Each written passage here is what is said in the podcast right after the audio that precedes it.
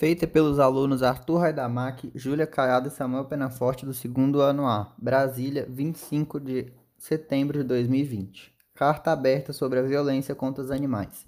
Não dá mais para tolerar e aceitar passivamente a violência e os maus tratos contra os animais, não importa a espécie. Quando são divulgados vídeos ou mesmo reportagens escritas e narradas sobre cães e gatos espancados, abandonados, mutilados ou mortos, a comoção é geral e a revolta fica estampada no rosto de cada um. Lamentáveis cenas de cães correndo desesperados atrás de veículos de seus donos que os deixam para trás, gatos mutilados e animais silvestres comercializados, calçados ou maltratados são cada vez mais comuns. Entretanto, os malfeitores e criminosos não são devidamente punidos.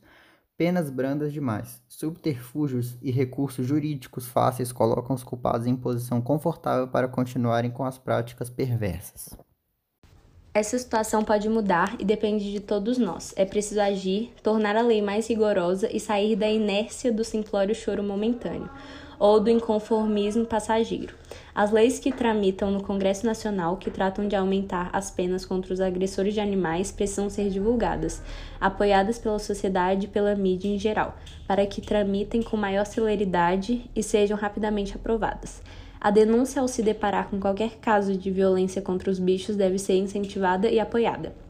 Ademais, há uma evidente associação entre os maus tratos contra os animais e a violência doméstica.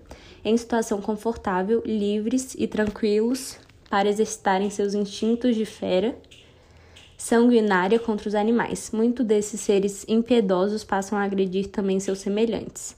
Chega de tolerância, chega de indulgência, misericórdia e clemência para quem é insensível com os animais. Quem é desumano com os animais não merece perdão dos seus semelhantes humanos.